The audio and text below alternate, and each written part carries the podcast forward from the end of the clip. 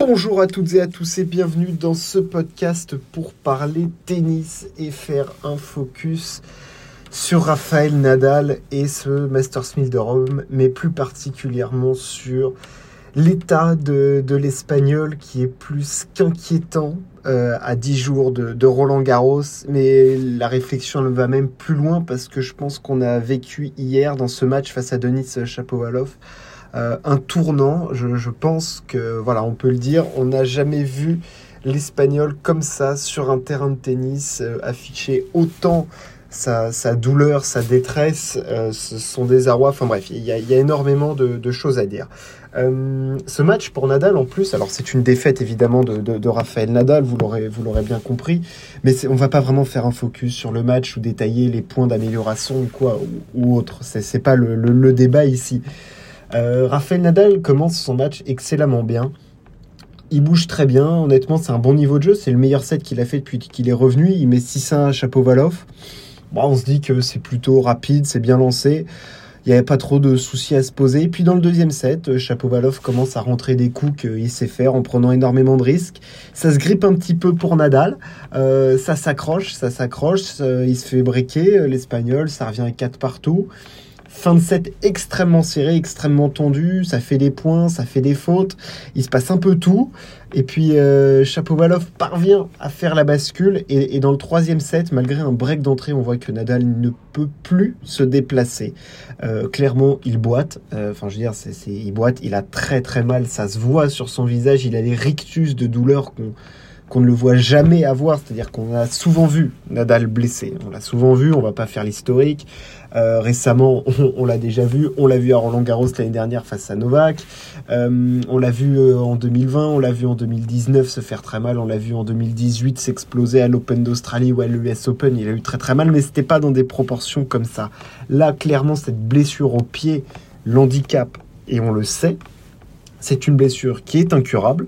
Euh, voilà, il fait avec depuis le début de sa carrière, mais là, on a l'air quand même d'avoir passé un stade où Nadal, globalement, quand tu vois qu'il peut être un petit peu gêné, il arrive à masquer en général là. Alors, je ne sais pas si c'est parce que il n'y arrive plus parce qu'il a trop mal ou parce que aussi peut-être dans la tête c'est en train de, lâcher, mais clairement il était dans l'incapacité de masquer cette douleur et dans l'incapacité de se déplacer correctement.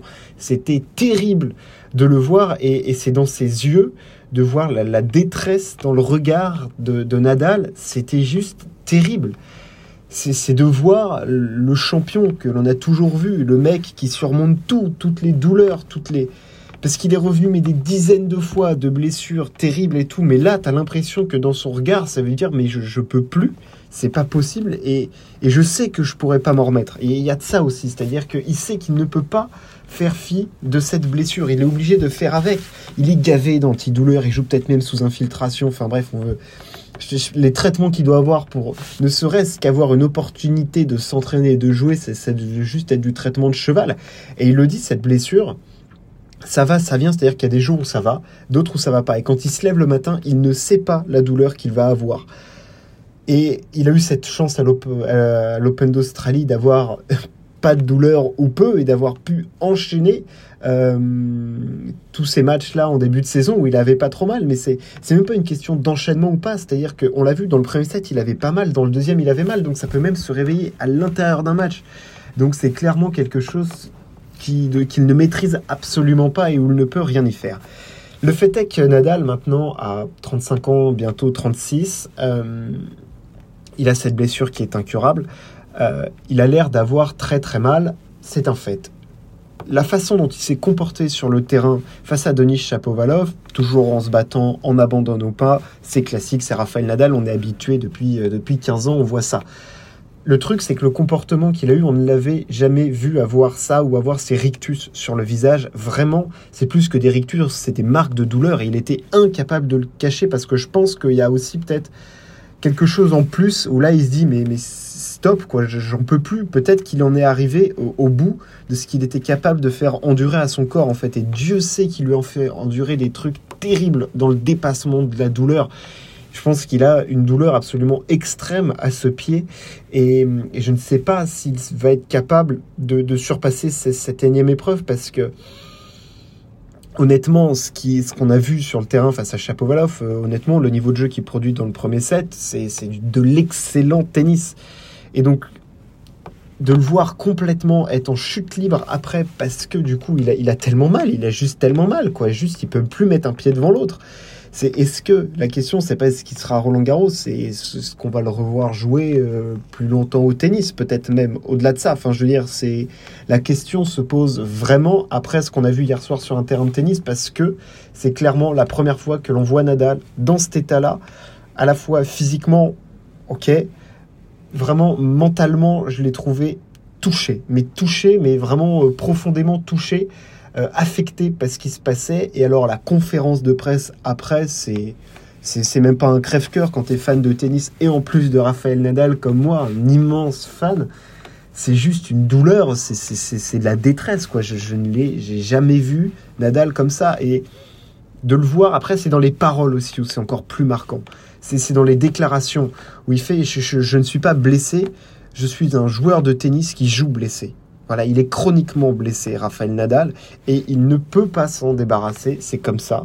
Euh, et il dit, il va arriver un moment où la tête ne va plus suivre. C'est-à-dire qu'il met pour la première fois sur le tapis le fait qu'il peut craquer dans la tête, chose que Nadal, guerrier ultime, combattant de je donne mon corps à la science de tout machin, il dit, il est possible que ma tête ne suive plus. C'est-à-dire que là, on a passé un stade dans le la façon de gérer cette blessure, cette douleur et aussi la carrière. Peut-être qu'aussi Nadal en est arrivé à un stade où il a juste envie d'être en paix avec son corps et de se dire que euh, voilà d'encaisser des douleurs comme ça il peut il peut plus. Peut-être qu'il peut plus. Peut-être qu'il est arrivé à bout. Et voilà ça fait 15 ans qu'il a mal à ce pied. Et là peut-être que les douleurs elles sont arrivées à des stades qu'il a jamais eu et qui l'empêchent complètement de jouer et surtout il le dit. Nadal, il, joue pas pour euh, gagner euh, du blé, euh, enfin, je veux dire, ou, ou de la fame ou tout ça. Il joue pour le plaisir et les titres. Et si il n'a pas le plaisir, tout ce qu'il expliquait hier, c'est toute cette blessure lui enlève le plaisir total du jeu qu'il aime tant. C'est le tennis, c'est comme une drogue pour lui. Et, cette blessure lui enlève toute la pétence qu'il a pour ce sport, toute la grinta, tout ce qu'il met, tout le cœur qu'il met dedans. C'est-à-dire que hier, il y avait, il y avait rien, quoi. Enfin, je veux dire, il était vide dans son regard. Oui, il y avait de la rage parce que c'est Nadal et qu'à certains moments, il, ah là, il se, il se sublime. Mais il n'y avait pas cette flamme, il y avait plus ce truc où tu te dis, ah, il il va nous embraser le truc, alors tu es avec lui parce que c'est Nadal et qui dégage un truc. C'est vrai que la conférence de presse, euh, après, elle est juste, euh, elle est terrible. Elle est terrible parce que tu as l'impression de voir une pâle copie de, Raphaël Nadal et du, combattant, du, gladiateur que c'est sur un terrain de tennis. quoi. C'est juste... Euh, il dit, bon bah ouais, là, il est possible, il va arriver un moment où la tête ne suivra plus. quoi. Et je pense qu'on n'a jamais été aussi proche du moment où Nadal se dit... Euh, Nadal peut dire stop. Vraiment, je pense que c'est.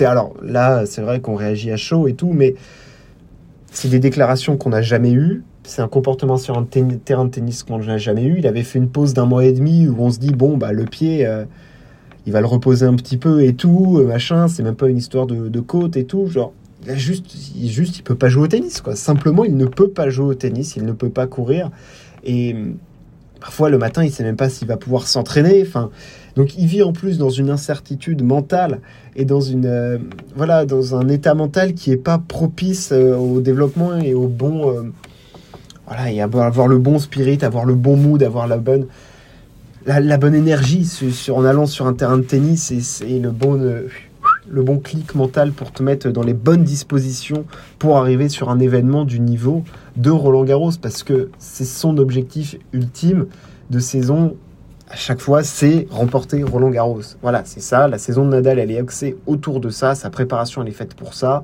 Les tournois sur terre battue avant, ils lui servent à ça. C'est pour gagner Roland Garros. C'est ça. Il vient que pour ça, presque. Surtout maintenant avec les années et le moins de tournois qu'il fait. Donc c'est clair que là, de l'avoir vu euh, dans cet état de, dans cet état-là, bon bah, on se pose clairement des questions sur un Roland Garros, mais moi surtout au-delà de Roland Garros, c'est surtout sur la suite quoi. Parce que là, j'ai l'impression que dans la tête, il y a, un truc qui s'est passé quoi. Il y a, un cap qui, voilà, qui est passé. Euh, on est passé à un stade supérieur dans, cette, euh, voilà, dans cette gestion de, de blessures, de carrière, de ce qu'il veut aussi maintenant. Euh, peut-être qu'il il en peut plus de souffrir tout simplement euh, et d'avoir extrêmement mal. Et voilà, je pense qu'il hum, faut se, potentiellement se préparer à ce que dans les prochaines semaines, au cours, on ait une annonce assez fracassante de Rafael Nadal. Parce que on le sait, cette blessure ne guérira pas. Voilà. Ou alors, s'il se fait opérer, il ne peut strictement plus courir du tout.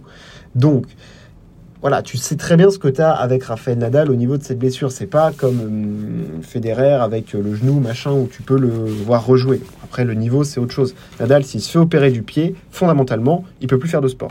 Donc, euh, voilà, l'Espagnol, on a envie de le voir à Roland Garros. Le fait est que les dispositions dans lesquelles il va arriver ne vont pas être bonnes du tout. Son état mental non plus. L'état de son pied, j'en parle pas. Donc euh, voilà, c'est clair qu'on peut. Ce, podcast, c'est pas l'énorme engouement. Euh, je suis un immense fan de Rafael Nadal et ça me fait extrêmement de peine de le voir comme ça. Euh, franchement, honnêtement, la soirée d'hier, elle était fracassée à cause de ça parce que. Mais je pense que le monde du tennis aussi, parce que de voir un champion dans un état de détresse pareil sur un cours de tennis, c'est terrible. Mais après, c'est quelle que soit la, personne, enfin, quel que soit le joueur. Mais c'est vrai qu'avec Nadal, il y a ce truc, euh, en plus, bon, bah, c'est Raphaël Nadal. Donc, je, pense que ça va, être, euh, ça va être très dur dans les semaines à suivre pour, euh, Raphaël Nadal.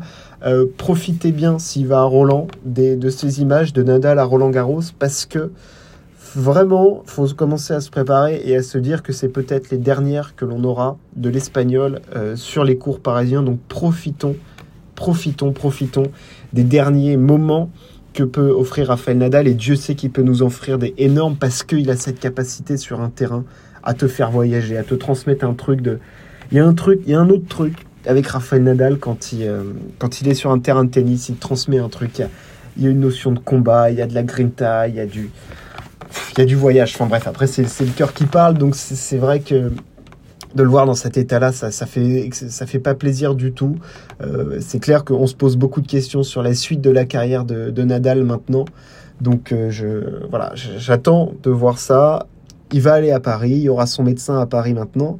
Mais euh, voilà, Raphaël Nadal, là, je suis obligé de, de, parler parce que je parle pas de la défaite, je parle juste de son état psychologique maintenant qui est clairement, je trouve, inquiétant. L'inquiétude est grande pour, pour, pour Raphaël Nadal.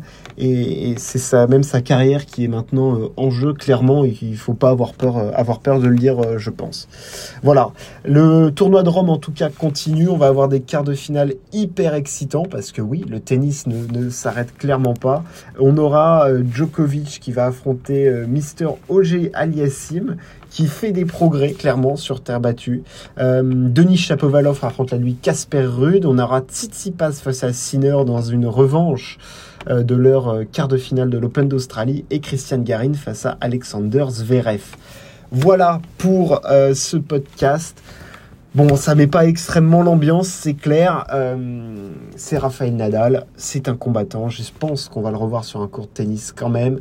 Mais profitons-en parce que clairement, les heures sont comptées de Nadal sur un terrain de tennis. Voilà. Merci de m'avoir écouté. N'hésitez pas à partager ou à vous abonner. On se retrouve très très vite. Merci. Ciao, à plus.